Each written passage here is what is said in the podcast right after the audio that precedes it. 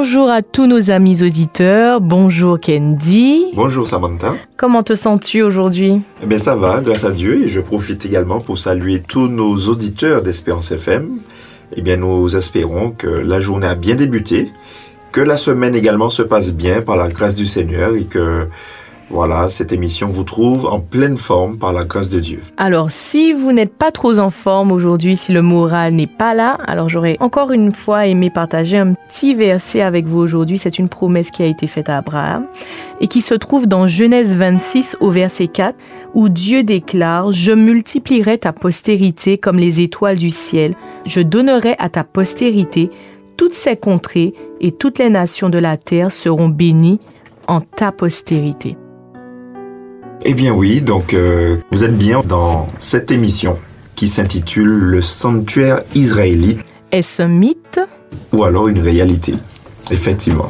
Donc, nous ne nous sommes pas vus pendant cette semaine et nous voici de retour pour notre cinquième chronique autour de ce thème. Alors Kendi, est-ce que tu aurais pu nous faire un petit récapitulatif de ce que nous avions vu la semaine dernière? Oui, alors d'une manière euh, assez brève, hein, euh, juste pour euh, rafraîchir un petit peu la mémoire, c'est vrai que nous avions parlé de tout le parcours des Israélites, du peuple d'Israël depuis le pays d'Égypte jusqu'à ce moment précis où se trouve donc dans le dans le désert. Et nous avions vu en fait que chaque étape était un accompagnement était en fait des épreuves, étaient des étapes où le peuple de Dieu pouvait voir la main d'amour, la main de Dieu, cette main d'amour, vraiment dans leur vie pour leur permettre de comprendre qu'il est là à leur côté, qu'il est là pour les délivrer et qu'il vient toujours à leur rencontre. Il est toujours prêt à partager des moments vraiment de, de qualité avec eux. Nous avons, c'est vrai, aussi vu... Euh, Je me rappelle que tu avais parlé de la mer Rouge, la traversée. Tout à fait, exactement. Et tout cela, c'est vrai que, eh bien, nous a rappelé que ce Dieu-là, eh bien, il ne laisse jamais ses enfants seuls et que même avant de venir à la rencontre de ses enfants, eh bien, ce qu'il souhaite, c'est qu'il puisse euh, se présenter à eux. Et en fait, ça a été vraiment euh, de fort belles présentations, si on peut dire, hein, une, très belle présentation où le Seigneur a montré à ses enfants qui il était vraiment. Alors, je me rappelle aussi qu'on avait vu que Dieu, c'était un Dieu de discipline que les choses étaient, avaient été ordonnées pour que tout soit rangé, tout soit toujours en ordre. Oui, effectivement, parce que le camp des Israélites n'était pas en fait désordonné. Donc euh, tu fais bien de le mentionner, parce qu'effectivement, le camp avait une disposition, on avait vu, qui était en fait en forme de carré, ou alors de, de, rectangle, mais plus de, de carré, où effectivement, chaque tribu, par rapport à son étendard, avait une place bien précise. Et avait un rôle aussi un rôle aussi. Et était connu et avait un savoir, je me rappelle que tu nous disais, qui était transmis euh, de génération, en, génération. Tout à fait. Et nous avions vu effectivement que au centre de ce campement, eh bien, se trouvait euh, cette fameuse tente, la tente de la rencontre, la tente d'assignation, le sanctuaire, d'accord, et euh, qui était en tout cas à pratiquement euh, un kilomètre, entre 900 mètres et 1 kilomètre de circonférence par rapport en fait à, aux différentes tribus. Voilà. Alors merci pour ce petit rappel et qu'allons-nous voir aujourd'hui Candy Alors aujourd'hui euh, nous allons nous pencher sur euh, un aspect différent d'accord du, du, donc de la symbolique du sanctuaire qui trouve son application je dirais dans la rédemption la rédemption de l'être humain euh, mise en application par Jésus. Jésus, en fait, qui est l'agneau de Dieu qui, qui ôte le péché du monde. D'accord, donc l'agneau de Dieu a quelque chose à voir avec le sanctuaire. Tout à fait. Donc euh, vraiment, c'est l'amour infini de Dieu qui a été en fait révélé par son Fils unique. D'accord? Et ce que je peux dire pour entamer notre, notre sujet du jour, c'est que si la loi de Dieu était renfermé dans l'arche de l'alliance. Donc bon, ça on va le voir après, d'accord? C'est un concept, l'arche de l'alliance, qui sera vraiment pris euh, au détail près. Euh, on va le voir euh, dans, dans, quelques temps, d'accord? Donc si la loi de Dieu donc était renfermée dans ce, dans ce, ce meuble qui était vraiment d'une importance vraiment capitale et constituait donc la grande règle de la justice euh, par rapport à celui qui pouvait donc euh, pécher contre cette loi, d'accord? Eh bien, le couvercle de cette arche, donc de l'arche de l'alliance, d'ailleurs qui est appelé propitiatoire, donc ça aussi nous allons le voir après. Eh bien, le couvercle de, de cette arche qui recouvrait donc euh, ce, ce meuble et où Dieu révélait sa présence, promettait une chose à celui qui avait péché, lui promettait quoi? Le pardon de tous ses péchés. Lui promettait également, je dirais, le, le- nettoyage complet de cette tâche dans sa vie. Et c'est pour cela que Psaume 85, verset 11, va nous parler de cette fameuse rencontre. Alors, si vous pouvez avec nous prendre euh, vos Bibles, chers amis auditeurs, dans le psaume 85 au verset 11, je vais vous le lire, ce petit passage qui nous dit que la bonté et la vérité se sont rencontrées, la justice et la paix se sont embrassées. Exactement. Donc, la bonté et la vérité. Ce qui veut dire que oui, quand Dieu nous présente sa vérité, euh, donc on peut dire la vérité qui se trouve dans sa loi. C'est vrai qu'il parfois peut faire mal parce que nous avons tendance peut-être à pécher, mais juste à côté, il y a sa bonté qui nous rencontre. Juste à côté de la justice, la justice de Dieu qui peut paraître parfois un petit peu Un petit peu dur, voilà. Mais non, il nous donne également sa paix, son amour. Parce que l'important pour l'être humain, c'est de savoir que la justice de Dieu n'est pas trop, trop, trop forte pour nous. C'est-à-dire que nous y avons accès par Jésus-Christ. Elle n'est pas en fait inaccessible. Elle n'est pas là euh, comme une utopie, pas du tout. C'est quelque chose que nous pouvons toucher du doigt par Jésus, par les mérites de son sang, et que en fait nous pouvons donc euh, nous alliancer, nous unir, vivre vraiment dans l'harmonie de cette justice divine. Amen. Alors Candy, j'aurais aimé que tu puisses nous donner euh, quelques informations pour que nos amis auditeurs puissent un petit peu mieux se situer. Tu sais, on parle de sanctuaire, d'érection du sanctuaire, mais combien de temps, en termes de jours, de semaines, de mois, d'années, combien de temps a été nécessaire pour que le peuple puisse construire euh, le sanctuaire, cet édifice qui était, magnifique? Oui, d'accord. Alors, la construction du tabernacle, d'accord, euh, a duré plusieurs mois. On peut dire vraiment d'une manière plus précise euh, que ça a duré environ six mois. Six mois de construction, d'accord, où en fait tous les éléments ont été euh, donc euh, préparés. Donc, ça, on va le voir la prochaine fois, la semaine prochaine, si Dieu veut. Et en fait, quand tout fut terminé, Moïse a examiné soigneusement le travail qui était donc accompli par, par les Israélites et donc l'a comparé avec le modèle qui lui avait été montré sur la montagne, du, donc euh, la montagne du Sinaï, sur le mont Sinaï, et où donc il avait reçu toutes les directives de Dieu. Donc c'est pour ça que dans Exode 39, verset 43, en fait, euh, la Bible déclare « Et il vit qu'il avait exécuté conformément aux ordres de l'Éternel, alors Moïse les bénit. » Donc Tout en fait, c'est après avoir euh, examiné, je dirais, tous les petits détails du sanctuaire qu'il a, qu'il a pu bénir le peuple. Donc, En fait, Donc- rien ne devait être laissé au hasard. donc on peut dire que le modèle euh, terrestre qui avait été construit était en adéquation avec la vision qu'il avait reçue sur le mont Sinaï lors de, sa rencontre avec le Seigneur. Exactement, exactement. Euh, on peut dire vraiment que euh, la gloire du sanctuaire, vue de l'intérieur et même aussi de, l'extérieur, défiait vraiment toute description, mais plutôt de l'intérieur. Pourquoi? Parce que euh, à l'intérieur, les parois d'or, réfléchissant en tous sens les feux du, donc du chandelier, Du candelabre, oui, du candélabre. qu'on enfin, appelle aussi le Voilà. chandelier. donc, bon, vraiment, ça, ça, c'était une vision, une rencontre exceptionnelle de voir que, en fait, toutes les parois étaient faites en or. D'accord? Les vives couleurs des tenues brodées, euh, des anges scintillant sur les rideaux, euh, euh, les ors éclatants de la table et de l'autel de l'encens, euh, et même au-delà du second voile, hein, euh, l'arche sainte, donc euh, l'arche de l'alliance, ces mystiques chez Rubin qui était donc déposé juste par-dessus et qui était en fait en train de recouvrir de leurs ailes la redoutable Shekinah, la manifestation visible de la présence de l'Éternel. Tout cela en fait n'était qu'un faible reflet un faible reflet de la magnificence incomparable du temple céleste, celui donc qui est euh, le grand centre de l'œuvre de la rédemption en fait. D'accord Donc c'était vraiment un spectacle euh, époustouflant. Donc, chers amis auditeurs, ne vous inquiétez pas. Hein. Il a utilisé de grands termes, mais dans les, dans les émissions suivantes, nous aurons le, le, le privilège de voir chaque élément qui constituait le sanctuaire, qu'on puisse les détailler et comprendre un petit peu le message qui était derrière chaque, chaque partie et chaque élément de ce sanctuaire. Tout à fait. Donc, Andy, alors, Dieu a-t-il ou va-t-il approuver sa demeure? Mhm. Donc ça, c'est une très bonne question. hein.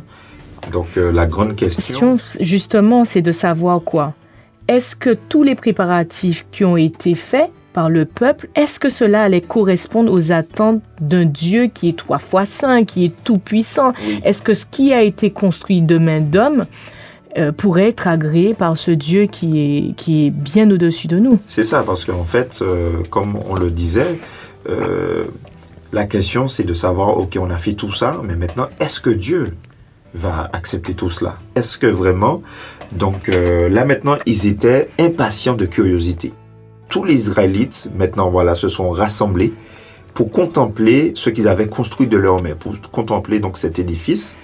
Et tandis qu'on l'admirait, euh, plein d'une sainte vénération, donc euh, ils étaient là, voilà, dans, dans, dans, un recueillement pratiquement, eh bien, quelque chose s'est produit, la colonne de nuée est descendue et a commencé comme ça à flotter au-dessus du sanctuaire et l'enveloppa tout entier. Et la Bible le relate hein, d'ailleurs dans Exode chapitre 40 au verset 34. Donc prenez vos Bibles avec nous, chers amis auditeurs, restez connectés, restez avec nous. Prenez les Bibles dans Exode 40 au verset 34 qui nous dit Et la gloire de l'Éternel remplit le tabernacle, au Voilà. point que Moïse lui-même ne put y pénétrer. Donc on se dit en fait là qu'elle dit que Moïse, qui est l'homme euh, qui a reçu les tables de l'alliance, cet homme qui a été dans la présence quand même de Dieu sur le mont Sinaï, que même lui, qu'on voit comme un être supérieur, comme un être saint, parce qu'il a, il a, il a été agréé de Dieu pour pouvoir quand même recevoir la présence de Dieu. Et fait. même cet homme-là n'a pas pu pénétrer dans le sanctuaire. Oui, parce que vraiment, réellement, très certainement que eh bien, le Seigneur, vraiment satisfait, satisfait, eh bien, a agréé réellement cette œuvre, ce chef-d'œuvre, on va dire, euh, vraiment en donnant une pleine portion de sa présence. Et je me demande comment, comment réellement les Israélites ont pu accueillir ça, comment Moïse lui-même, il a dû accueillir cela. D'accord Lui qui était en charge en fait d'un de si grands édifices. Donc euh, vraiment, euh, les Israélites étaient profondément émus, hein, très certainement. D'accord Ils avaient la preuve maintenant que l'ouvrage de leurs mains était réellement agréé. Ok Mais je pense, tu sais, Candy, que ça devait être vraiment un, un spectacle extraordinaire, hein, exceptionnel, euh, digne d'un film, comme on dit, holly- hollywoodien. Tout à fait. Parce que quand je, je réfléchis, même nous, en tant qu'êtres humains, parfois, quand on a accompli quelque chose de nos mains, et qu'on se met là et qu'on se dit, ah ouais, quand même, hein, on souffrait, mais on finit pas, on finit pas fine, quoi. Oui, et qu'on est satisfait de, de- du travail accompli, qu'on est satisfait de la tâche et qu'on peut euh, prendre plaisir dans ce qu'on a accompli. Et là, c'est un petit peu la même chose. Et ils devaient se sentir vraiment heureux de savoir que le travail de leurs mains avait été agréé par leur Dieu. Et en plus, dans un spectacle, Dieu n'a pas fait ça dans la dentelle, comme on dit. Hein. voilà. Il a pas, il s'est pas caché pour dire à Moïse uniquement qu'il avait agréé, mais là, il a fait en sorte que tout le peuple présent Puis- puisse savoir que oui, zot travail raide et mon fier ça zot fait. Exactement. Alors vraiment, là, on voit que, euh, voilà, il y avait l'émotion. Il avait vraiment l'émotion. Euh, mais il est intéressant aussi de noter que, donc là, euh, nous avons quand même quelques références de d'Ellen White hein, dans le livre Patriarche et Prophète. Et en fait, à la page 321, donc vous pouvez également suivre avec nous tout ce que nous avons pu compiler. En fait, elle nous déclare, Hélène White, que bientôt la joie qui gonflait tous les cœurs éclata en larmes de reconnaissance, en prière également. Et chacun demandait silencieusement à Dieu de demeurer avec son peuple. Alors ça, c'est quelque chose qui est exceptionnel. Vraiment, on voit que euh, le cœur des Israélites, maintenant, était dans une révérence. D'accord? Et cela, c'est une indication pour nous, parce qu'aujourd'hui, peut-être que c'est quelque, une notion que nous avons perdue face à un Dieu qui est trois fois saint, la révérence. D'accord? En tout cas, euh, elle continue également à nous dire qu'au-dessus du propitiatoire, eh bien, entre les deux chérubins, cette nuée-là qui était si lumineuse, donc la Shekinah, appelée la Shekinah, euh, voilait la présence divine. Eh bien, c'est là qu'une voix céleste, euh, maintenant, est sortie de la nuée pour révéler la volonté du prêtre, et donc en répondant à toutes les prières du peuple. Un rayon de lumière illuminant l'ange de la droite indiquait maintenant l'approbation, l'acceptation, tandis que, attention, une ombre ou un nuage recouvrant l'ange de la gauche pouvait donc annoncer la désapprobation ou le refus. Donc ce qui fait que, oui, il y avait en fait cette possibilité que l'ouvrage soit refusé. D'accord? Il y avait cette possibilité-là que toutes ces offrandes-là soient refusées. Donc là, c'est vrai, ça s'est bien passé, mais nous devons agir de manière à ce que nous ne soyons pas refusés. Ça, me rappelle, ça me rappelle un petit peu aussi euh, l'offrande que Caïn et son frère Abel avaient remis au Seigneur. Et l'une des offrandes avait été acceptée tandis que l'autre avait été refusée. Est-ce que c'est pas parce que Caïn s'était dit bon ben tout est permis? Est-ce que c'est pas parce que Caïn s'était dit bon ben Dieu il est tellement bon, tellement compatissant, tellement voilà à l'écoute, etc. C'est un Dieu qui voilà bon ben finalement je peux faire ce qui me plaît Bon, lui, il va simplement s'adapter avec mes souhaits. D'accord? Donc là, vraiment, les Israélites, ils ont compris que c'était pas quelque chose à prendre à la légère. Ils se sont conformés et non, ils n'ont pas été rejetés, mais bien ils ont été acceptés. Et là, maintenant, vraiment, tout était parfait pour maintenant rentrer dans cette symbiose avec leur Seigneur. Je pense que tu sais, chers amis auditeurs, vous me direz, hein, si vous êtes d'accord avec moi, que parfois quand on travaille, dur dans l'œuvre de Dieu, qu'on veut vraiment lui plaire, et qu'on sent qu'on a l'approbation de Dieu quand il se révèle à nous, je pense qu'on ressent un petit peu ce qu'ils ont ressenti. Savoir euh, la relation qu'on entretient avec notre Dieu et que quand il nous dit euh, va à droite, va à gauche, qu'on obéit sans savoir, hein, on va souvent à l'aveugle. Euh, avec le Seigneur et que quand on arrive au bout de la route du chemin et qu'on voit ce qu'on a traversé, comment Dieu a été avec nous, que nous avons reçu également son approbation pour pour tout ce que nous entreprenons, nous aussi, on n'a qu'une envie en soi, hein. c'est d'être révérencieux et d'être euh, rempli, notre cœur se remplit de joie pour, pour, notre Dieu. Donc, je pense que ce qu'ils ont vécu au jour, euh, à l'époque, nous aussi, on le vit peut-être différemment, mais on le vit encore aujourd'hui. Tout à fait. Voilà, voilà. Vraiment, l'idée de se sentir approuvé de son Seigneur, je crois que c'est vraiment capital pour la croissance de notre, de notre relation, de notre foi avec euh, notre Seigneur. Alors merci Candy pour ces, ces, quelques explications, chers amis auditeurs. Nous vous laissons pendant un court instant, mais vous ne serez pas seuls, vous serez bercés par une douce mélodie. Espérance FM. Vous êtes au cœur de l'espoir.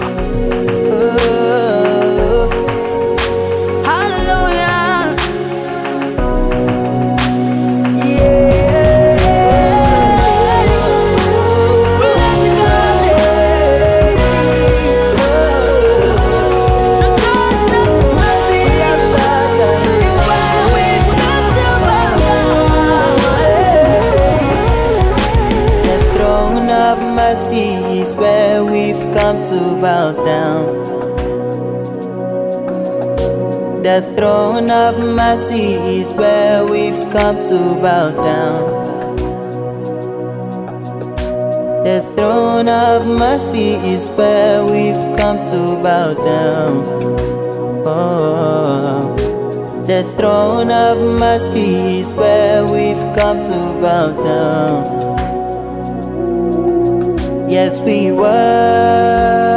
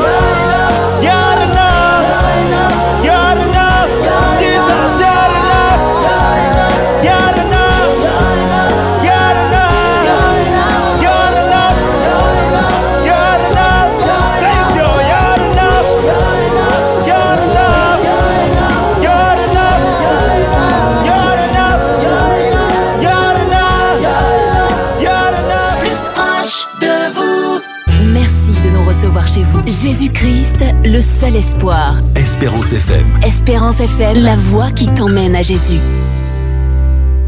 Nous voici de retour, chers amis auditeurs, dans notre émission Le sanctuaire israélite, est-ce un mythe ou une réalité? Je vous rappelle que vous êtes en compagnie de Candy ainsi que de Samantha. Oui, alors maintenant nous pouvons donc euh, continuer un petit peu notre, notre sujet du jour. Et donc euh, c'est vrai que alors que nous parlons un petit peu de, en- entre guillemets, de l'inauguration de ce, de ce lieu, vraiment ce lieu phare de la vie des, du peuple d'Israël, une question peut nous venir. hein. D'où venaient tous les matériaux qui ont été utilisés pour, euh, pour ce sanctuaire? Parce qu'il faut qu'on se rappelle quand même qu'ils ont quitté l'Égypte et qu'ils sont dans un désert. Oui, désert euh, protégé par Dieu, euh, par sa nuée pendant le jour, réchauffé la nuit par, par euh, le... Oh, le terme m'échappe.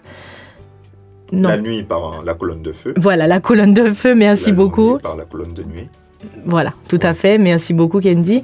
Et que qu'ils n'ont que du sable autour d'eux, des collines, du sable et du sable et du sable. Pourtant, ils ont dû construire un sanctuaire à Dieu. D'où venaient tous ces matériaux qui ont été utilisés Voilà, donc euh, déjà il y en avait plusieurs, il y avait plusieurs matériaux. Donc, il y avait le bois, il y avait l'or, l'argent, l'airain, les tissus majestueux là de couleurs magnifiques, il y avait le coton, il y avait de la laine, des couleurs qui, étaient parfois très chères pour l'époque. Hein. Le bleu, le violet, le rouge, le blanc, le doré. Dieu, il fait jamais dans la dentelle, j'ai Voilà, remarqué. voilà, tout à fait. Et il a demandé de la qualité pour, pour, euh, qualité. pour, euh, pour son sanctuaire. Il fallait aussi des couvertures qui venaient de chefs, de béliers, des tessons. Voilà. Mais où venaient tous ces, d'où venaient tous ces matériaux, Candy? Voilà. Alors, euh, déjà, donc je vais déjà répondre pour le bois et ensuite euh, pour euh, les autres. Alors, déjà, c'était du bois de Sittim. Donc, on va y revenir hein, pour le bois de Sittim, mais je le dis euh, simplement euh, d'une manière assez, assez brève. On va y revenir euh, une prochaine fois. En tout cas, le bois de Sittim, c'était le bois qui était à disposition, qui était le plus solide et le plus dense de tous les bois qu'ils auraient pu rencontrer. Le bois de Sittim, pratiquement, on peut le dire, hein, c'était un bois qui était imputrescible. Euh, c'était un bois aussi qui était réputé pour ne pas euh, s'enflammer. Pratiquement, euh, voilà. Il ne pouvait pas s'en... Tellement il était dur, il était vraiment très résistant. Et c'était un bois en fait qui était trouvé lors de la marche des enfants d'Israël, d'accord, où il y avait parfois des endroits avec euh, voilà quelques arbustes, etc. Et ce bois-là était rencontré dans ces endroits-là où il y avait voilà quelques arbres de temps en temps. Donc c'est vrai qu'ils n'étaient pas non plus dans, dans une forêt, mais euh, ces bois-là, dus au milieu aride, eh bien poussaient, d'accord, cet arbre-là poussait, et euh, étant donné, par exemple, disons la, la, la- les rudes températures euh, imposées par le désert, eh bien cela faisait que c'était propice donc au bois de Sittim. Donc ça c'était pour le bois de Sittim. En tout cas tout ce qui est de l'or, l'argent, les reins comme tu le disais, euh, etc. Voilà. Alors faut pas oublier que la dernière fois ou la fois d'avant, je crois, on disait que les offrandes venaient uniquement de celles et ceux qui avaient le cœur bien disposé à offrir au Seigneur, mais attention avec joie, avec libéralité. Et le propre de Dieu, attention, c'est également de donner. Et c'est pour cela qu'il a dit que, en fait, il est prêt en fait à tout nous donner. Et en retour, il nous a dit quoi? De donner également avec libéralité, avec joie. D'ailleurs, euh, nous savons également qu'il nous a tout donné par son grand amour infini. Jean en 3, donnant, Jean en 3, donnant 16. son fils. Exactement, car Jean, Dieu, Jean 3, 16 qui nous dit, Jean 3, verset 16, chers amis auditeurs, qui nous dit, car Dieu a tant aimé le monde qu'il a donné son Fils, afin que quiconque croit en lui ne périsse point, mais qu'il ait la vie éternelle. Amen, Amen. Donc exactement. Donc, Donc- maintenant, de la même manière, je pense que c'est ce que tu veux dire, Candy, de la même manière que lui n'a pas hésité à tout nous donner, est-ce que nous aussi, voilà, nous, nous, sommes prêts. à lui donner en retour. à lui donner exactement. Et donc ne pas oublier également que l'ennemi, de son côté, attention, rentre maintenant également dans, dans, dans une dans une phase où ils demandent également, nou- n'oublions pas l'épisode du veau d'or, Oui, quand ils ont construit, ils ont Voilà. ramené ils ont l'or. dû aussi donner leur or pour construire ce veau d'or. Donc là maintenant, on constate que nos possessions, soit pourront servir à l'érection d'un bâtiment pour notre Seigneur, ou soit à l'érection de quoi que ce soit, disons une idole pour l'ennemi. Maintenant, à nous de savoir dans quelle direction nos offrandes maintenant iront. Parce que quoi que ce soit de ce que nous pouvons dire, faire ou penser, ce sera toujours une offrande, soit pour l'un, maintenant, ou soit pour l'autre. Donc, donc elle dit si euh, le sanctuaire a été construit, c'est que les Israélites, ils ont, ils ont été prompts à donner ce qu'ils possédaient. Exactement. Et euh, donc, bien sûr, beaucoup de choses hein, euh, aujourd'hui peuvent être reprochées aux Israélites. Bon, ils ont été euh, euh, au courouad, euh, ils, ils ont été têtus, etc. Ils n'ont pas cru assez. Mais une chose qu'on ne peut pas leur, leur, leur retirer, et une chose vraiment qu'on doit leur attribuer, c'est leur libéralité et leur empressement vraiment à donner. D'ailleurs, la Bible va en parler d'une manière très explicite dans Exode 36, verset 6. Hein. qui nous dit Moïse fit publier dans le camp que personne, homme ou femme, ne s'occupa plus d'offrandes pour le sanctuaire. Sanctuaire, on empêcha ainsi le peuple d'en apporter. Donc en fait, ils en ont donné tellement, Tellement, voilà. que Moïse a dû publier, Demander. demander, Voilà. publier dans le camp, faire passer le mot. C'est bon, on en a trop. On en a trop, c'est Voilà. bon. Gardez, gardez Oui, ce oui. que vous possédez pour S'il vous. vous plaît, s'il vous plaît, calmez-vous, n'en apportez plus. Tellement qu'il y en avait. Donc là, on peut vraiment comprendre que euh, les Israélites avaient compris que l'offrande, c'était quelque chose qui pouvait en fait les rapprocher de leur Seigneur. Pourquoi? Parce qu'en fait, dans son étymologie première, d'accord, donc le mot offrande en hébreu, euh, d'accord, ce terme peut être traduit par élévation. Teroumar peut être traduit par portion sainte. Et donc les Israélites avaient compris qu'en faisant cela, en apportant cette, cette teroumar, euh, donc cette offrande, ils enrichissaient l'aspect spirituel de leur vie. Ils étaient en train d'enrichir leur connexion avec le Seigneur, ce Seigneur, ce Sauveur, donc il les avait délivrés de l'Égypte. Ils mettaient en fait plus de chances de leur côté pour se rapprocher de Dieu. Et donc c'est pour cela qu'ils ont pris à cœur d'apporter cette offrande-là, mais c'était une joie. C'était pas quelque chose de forcé. Ah non, euh, comme aujourd'hui peut-être, euh, je, dois mettre un petit billet. euh, je, je, euh, non, qu'est-ce que je vais manger Je ne pourrai pas, etc., etc. Euh, en fait, pour eux, c'était quelque chose vraiment de, c'était un privilège en fait. C'était quelque chose de réjouissant que de pouvoir apporter quelque chose pour la construction de ce qui pourrait accueillir leur Seigneur. Alors maintenant, on peut se poser la question, mais qu'est-ce que moi aujourd'hui, qu'est-ce que je peux apporter? Qu'est-ce que je peux donner au Seigneur?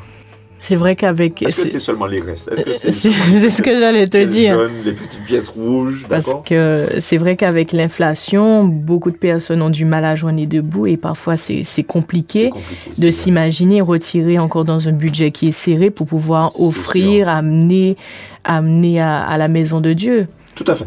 En tout cas, le Seigneur, une chose est sûre, c'est qu'il ne va jamais demander euh, à qui que ce soit de se laisser mourir de faim, d'accord, pour donner quoi que ce soit comme offrande. D'ailleurs, c'est lui, en fait, qui donne à manger. Mais est-ce C'est lui qui donne à manger. Il ne va jamais faire ses enfants mourir de faim.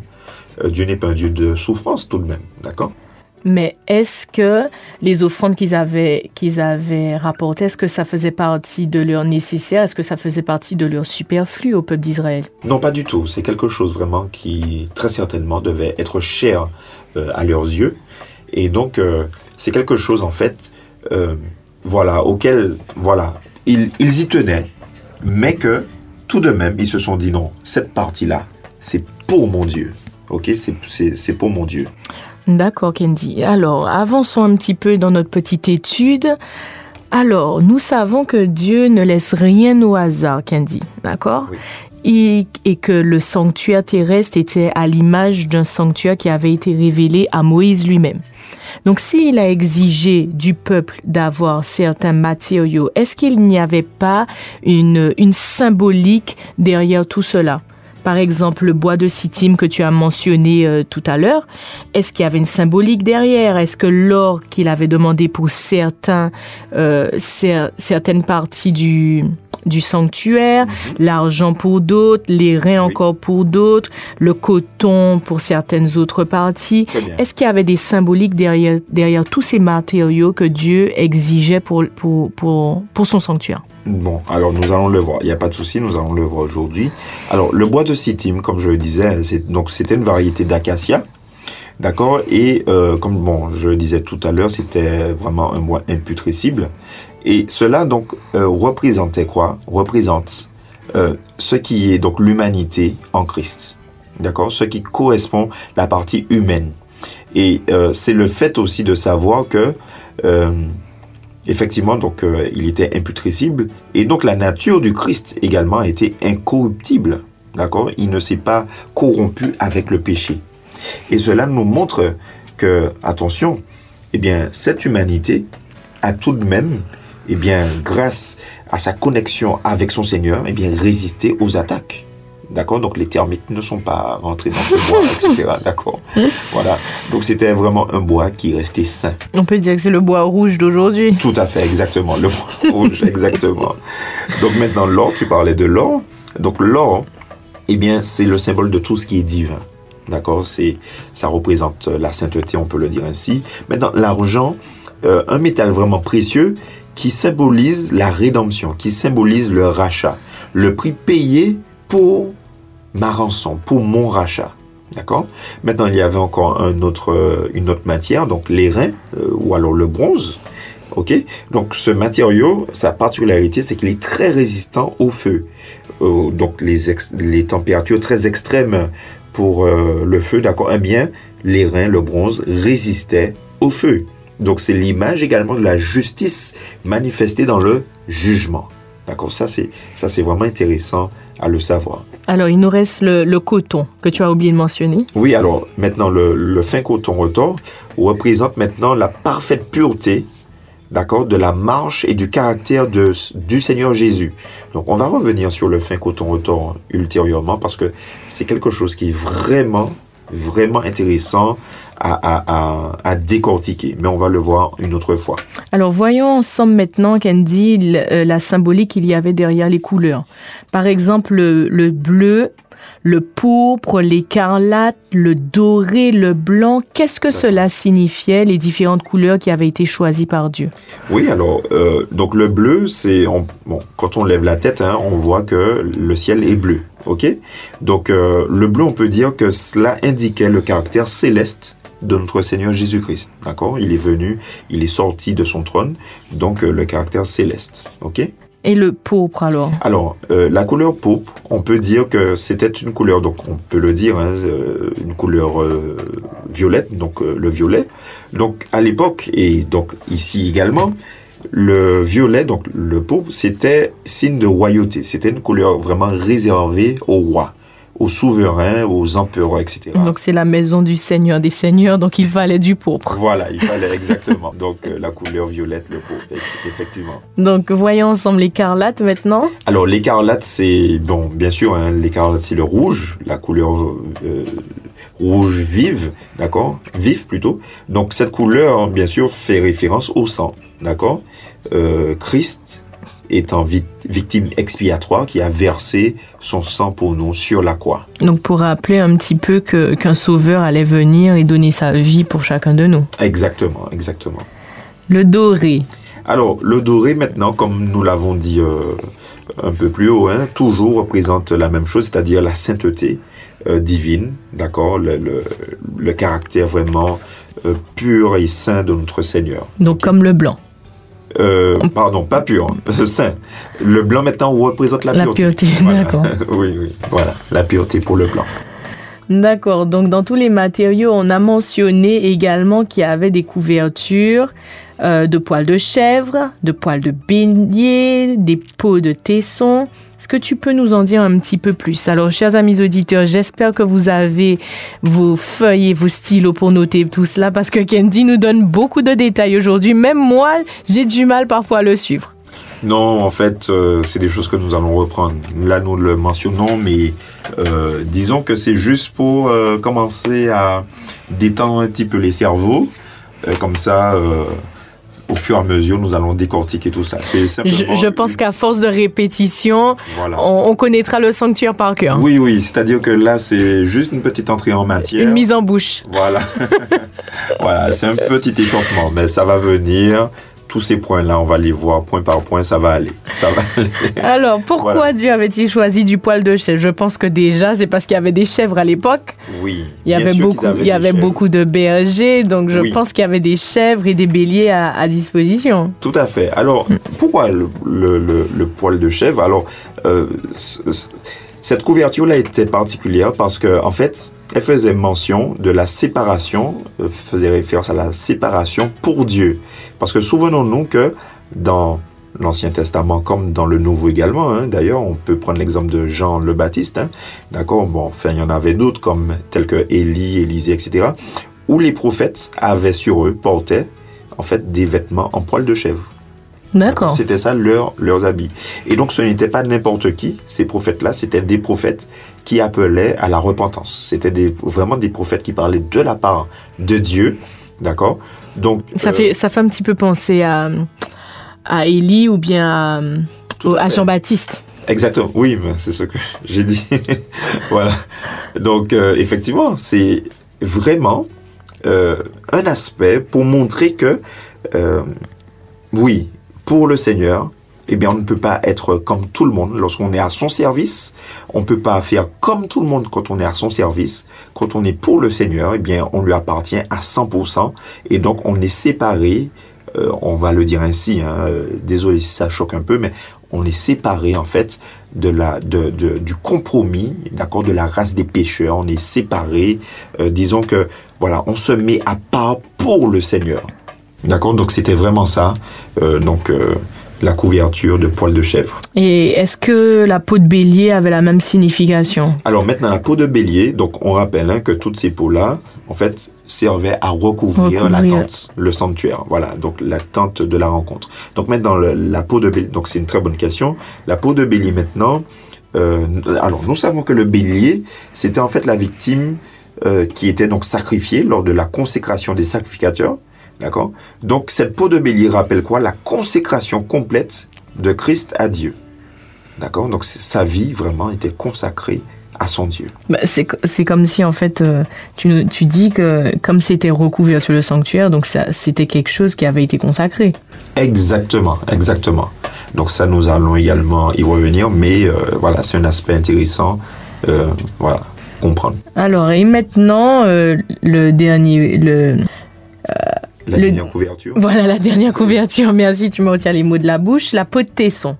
Alors, euh, Déjà, qu'est-ce qu'un tesson Parce que je ne sais pas si tous nos auditeurs savent ce qu'est un tesson. Parce que moi, avant d'en discuter, euh, avant l'émission avec toi, euh, je ne savais pas ce qu'était un tesson. Hein. oui, alors le tesson, alors il y a une petite, un petit point d'interrogation sur euh, cette couverture. Le tesson, c'est deux choses. C'est soit c'était un blaireau, euh, d'accord, donc un petit animal du désert, hein, d'accord. Euh, alors, c'est soit c'était ce petit animal du désert, donc soit le blaireau, ou alors une peau de dauphin. Ok, c'était ça le tesson. Mais bon, on va plus opter pour euh, le petit blaireau, le petit Je- animal du désert. Parce que je pense que c'est ce qu'il y avait à disposition. Oui, voilà. Mais peut-être aussi parce qu'en fait, les commentateurs disent que si c'était, si toutefois c'était une peau de dauphin, très certainement qu'ils avaient en fait euh, une, euh, comment dirais-je, euh, euh, ils s'étaient, euh, enfin, ils avaient par- passé un marché avec certains marins pêcheurs pour avoir en fait cette fameuse peau de, de dauphin. Donc, on ne sait pas, mais très certainement que c'était une peau de blaireau. D'accord? Voilà, donc en fait, euh, ce, ce petit animal hein, du désert qui était euh, sans vraiment aucun moyen de défense, d'accord? Euh, Il avait aussi une conscience, euh, il avait conscience de sa faiblesse, d'accord? Donc il marchait très prudemment. Il essayait toujours de faire attention de ne pas se faire avoir par euh, un autre prédateur, etc. Et l'une des particularités de ce blaireau, c'est que tout le temps, sa tête est en train de regarder à droite à gauche. Il est vigilant. Donc en fait, cette peau de blaireau, cette peau de, de tesson, c'est l'expression de la sainte vigilance par laquelle le Seigneur Jésus, en fait, s'est toujours préservé du mal. D'accord? Il était sur ses gardes, le Seigneur Jésus. C'est pour cela qu'il nous est dit, veillez sans cesse. Et c'est pour ça aussi que quand il a été tenté par, par l'ennemi, Oui, euh, lors de ces 40 jours de, de jeûne, il était il, sur ses gardes. il était sur ses gardes, il était, Voilà. la vigilance était encore là et c'est sans doute pour cela qu'il a pu répondre par les Écritures. Bien sûr, exactement. Et ça, c'est un exemple formidable pour nous aujourd'hui. Alors Candy, tu nous as dit beaucoup de choses hein, aujourd'hui. Tu nous as parlé de différents matériaux utilisés. Tu nous as parlé de différentes couleurs qui, a- qui étaient requises pour euh, les différents, les différents, euh, les différentes parties du sanctuaire. Tu nous as aussi parlé de couverture, de peau de bélier, de peau de tesson. On a découvert ce qu'est un tesson, de peau de, de De chèvre. de chèvre. Mais qu'est-ce que cela a à voir avec nous aujourd'hui? D'accord. Alors, tout ce que nous avons vu aujourd'hui euh, nous rappelle une chose, c'est que lorsqu'ils ont amené toutes ces choses-là, donc comme tu as mentionné les peaux, les matériaux, toutes les couleurs, etc., tout- toutes ces offrandes-là, ils l'ont fait parce qu'ils avaient un profond désir de voir, de rencontrer, de rentrer en contact, euh, vraiment, je vais dire, un contact intime, un contact vraiment concret avec ce Dieu si grand, euh, ce Dieu vraiment si immense, qui désirait habiter parmi eux. Et donc, euh, vraiment, réellement, ce, ce- sentiment de joie, eh bien, on peut le dire, hein, les a envahis. Un sentiment euh, de joie, mais aussi, attention, un sentiment de crainte, un sentiment de respect, un sentiment de, de révérence également. Donc, au-delà de tout cela, ils avaient également une certaine forme de, de fierté vis-à-vis des autres peuples, d'accord Par- Parce que les autres, ils savaient qu'ils étaient en fait des peuples païens, d'accord Mais eux, eux, ils savaient en qui ils avaient cru. Ils savaient que c'était le Dieu créateur, le Dieu de l'univers. Et c'est pour ça qu'aujourd'hui, en tant que chrétiens, nous devons savoir où est notre fierté. Est-ce que notre fierté se trouve dans notre Seigneur, dans la relation que nous avons avec lui. Ou est-ce que notre fierté se trouve dans nos acquisitions? Est-ce que notre fierté se trouve dans nos diplômes? Est-ce que notre fierté se trouve dans notre maison, dans notre voiture, dans notre travail, dans notre salaire, dans notre, euh, je ne sais pas moi, dans, dans, dans, dans ma dernière paire de chaussures, dans mon dernier portable, dans... Enfin, voilà. Nous devons savoir où se trouve notre fierté parce que eux, euh, euh, ces, ces Israélites, d'accord? C'est vrai qu'ils étaient euh, à plusieurs reprises, ça et là, marchant dans le désert, etc. Mais ils savaient une chose, ils savaient une chose, c'est qu'à tout moment, ils pouvaient maintenant rentrer en contact avec leur Seigneur. Et ça, je crois que c'est quelque chose que nous devons garder à l'esprit afin que vraiment notre vie puisse prendre une autre, une autre dimension, une dimension vraiment de, de, de- de sainteté, je peux dire, hein, de, de, voilà, de qualité avec notre Seigneur. Chers amis auditeurs, Dieu nous invite encore une fois à une rencontre avec lui, vous l'aurez compris. hein. Ce même Dieu qui nous a créés, qui est venu sur cette terre afin de pouvoir donner sa vie pour nous, pour nous racheter, ce même Dieu qui nous a promis de ne jamais nous abandonner nous rappelle encore aujourd'hui qu'il désire plus que jamais une intimité avec lui. Vous l'aurez compris, nous sommes arrivés au terme de notre émission le sanctuaire israélite est-ce un mythe ou une réalité Nous te remercions, Candy, hein, pour toutes ces explications d'aujourd'hui. Ça a été un plaisir. Un plaisir partagé pour moi également de pouvoir en discuter avec toi. Nous espérons, chers amis auditeurs, que vous avez apprécié cette émission et que vous, vous avez compris un maximum de choses et surtout que vous n'avez pas hésité à prendre des notes. En tout cas, nous vous disons à très bientôt, une prochaine émission. Et d'ici là, eh bien, prenez tout soin de vous et vraiment que nous puissions rester sous l'égide, sous la direction, sous euh, vraiment euh, la protection de notre Seigneur Jésus-Christ. Au revoir, À très bientôt, chers amis auditeurs. on se revoit la semaine prochaine.